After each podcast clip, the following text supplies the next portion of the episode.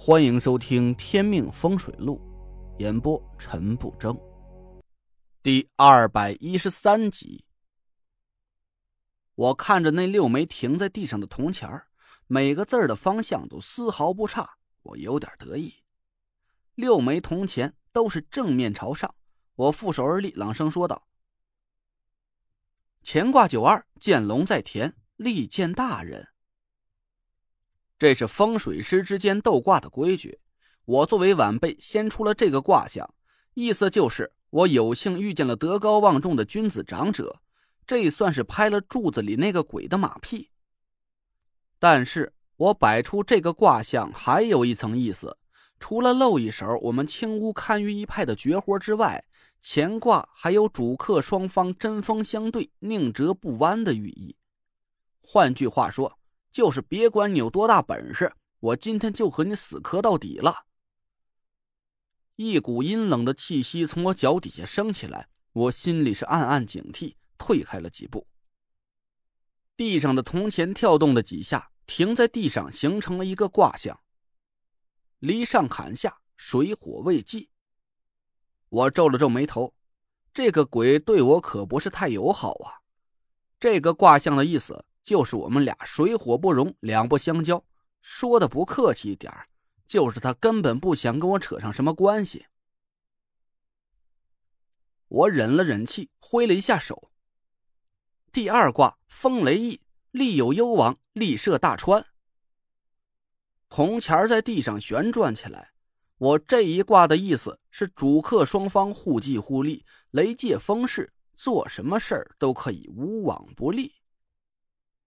铜钱还在地上转着，我刚要用袖里乾坤的法术让铜钱停下来，突然一阵劲风劈头盖脸的刮过来，我吃了一惊，赶紧脚下一错，闪身躲了过去。啪！六枚铜钱像被磁石吸住的铁块一样猛地停下，我看了一眼，心头的怒意渐渐升了起来。钱上艮下，天山遁。这个卦象的意思。是，哪怕我有通天的本事，它就像一座大山一样横亘在我的面前，使我无法逾越。最好的办法就是用脚底抹油，走为上计。翻译成不太客气的话，就是让我赶紧滚蛋。我冷哼了一声：“既然你不识抬举，哼，那我可就要得罪了。说实话。”这时候，我的火气已经被他激起来了。我已经是一再忍让，谁知道这个不知死活的老鬼竟然敢蹬鼻子上脸！我脚下踩着七星钢步，猛地一挥手，六枚铜钱带起一股强劲的疾风，发出破空之声，朝柱子飞了过去。就在铜钱马上打到柱子的时候，我突然感到一堵墙一样的威压扑面而来。六枚铜钱突然停在了半空里，铜钱发出了一阵嗡嗡的震响，像是被什么无形力量挡了下来，再也没法前进一步。我的身体被一股强大的压力包裹起来，就像是有一只大手死死的捏住了我。我顿时是呼吸一滞，五脏六腑都疼了起来。我咬了咬牙。也不管会不会损坏唐风的房子了。这左手指尖在空中虚化，面前泛起一阵淡紫色的光芒，呼，一道玄青色的光芒在我丹田里闪过。我指尖的法力是汹涌而出，一张虚空画出的符箓朝柱子飞了过去。我身上的威压顿时轻了很多，我脚下的钢步不断加快。法力催动着六枚铜钱，发出了嗡嗡的轻笑声。我精神一振，嘴里念起了咒语。铜钱在水行法力的激发下，闪耀出黑漆漆的光芒。那道威压似乎变得越来越弱，铜钱一点一点朝柱子逼近了过去。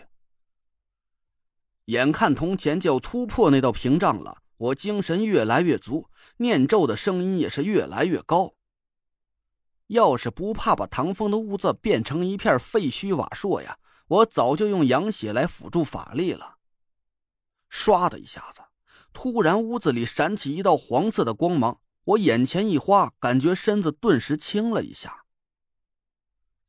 我就好像是有一瞬间失神了一样，脑子里空了一秒，就连丹田里流转不停的玄青色都跟着静止了一下。我愣了愣神儿，这是什么情况啊？就在那一刻，我的法力好像突然消失了一样，那种感觉怎么说呢？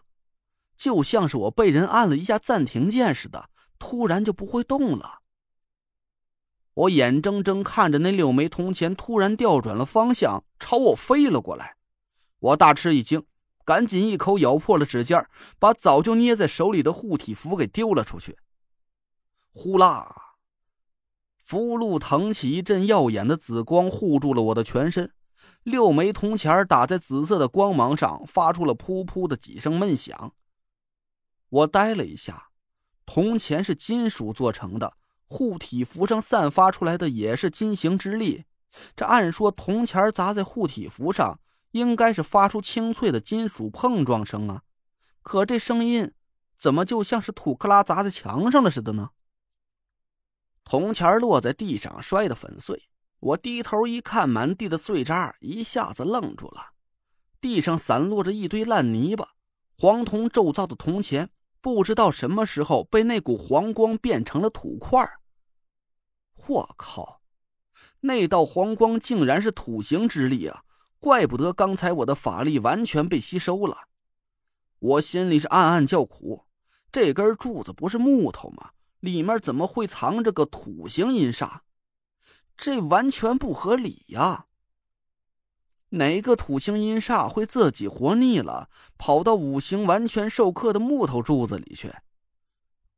这事儿实在是有点太诡异，我半天都没回过神来，直到柱子又腾起了一道黄色的光芒，我这才赶紧闪身躲开，心里一下子没了主意。柱子里的鬼却没打算放过我呀，这黄光一道接一道的朝我飞过来。我只能狼狈的左躲右躲，满脑子就只有一个念头：我想跑啊！我还是头一次遇到这种怪事儿，对方是个什么东西我都摸不着门虽然我现在看起来没有生命危险，但是我心里啊总隐隐有种感觉，这个鬼根本就没用全力，他好像是在让着我似的。从我和他开始斗挂到现在，他有好几次机会啊，都可以杀死我。但是我感觉他好像是在玩猫抓耗子似的，他并不着急把我打倒，还在一步一步的引我攻击他。我心里的恐惧是越来越大，这种感觉啊，就像是有个人拿枪顶着我的脑袋，但是他就是不扣扳机。我背后的冷汗都下来了。我心里很清楚啊，我的小命就捏在他手里，他什么时候玩腻了，我也就 game over 了。我躲闪着柱子发出来的光芒，咬了咬牙，不能再这么挨揍了，不然我早晚会死在他手里。我的脑子里突然闪过一些画面，好像这个场景有点熟悉。对了，就是前几天我和吴桐过招的时候，他说过的几句话。对呀，我何必在意他如何用什么招数呢？反正我也挡不住他的攻击。要想赢，我就只有一个办法，那就是偷袭。我凝神屏气，看着黄光发出的时机。就在柱子又闪过一道光芒的时候，我从包里悄悄摸出一枚铜钱，猛地迎着黄光就冲了过去。嗖！我手里的铜钱朝柱子飞过去，噌！一声轻响，铜钱正正的打在柱子上，深深的嵌在木头里。几乎是在同一时间，一股铺天盖地的土行之力把我笼罩起来。我的身体好像被无数石块挤压在一起，我一口气儿也喘不上来，胸口是火辣辣的疼啊！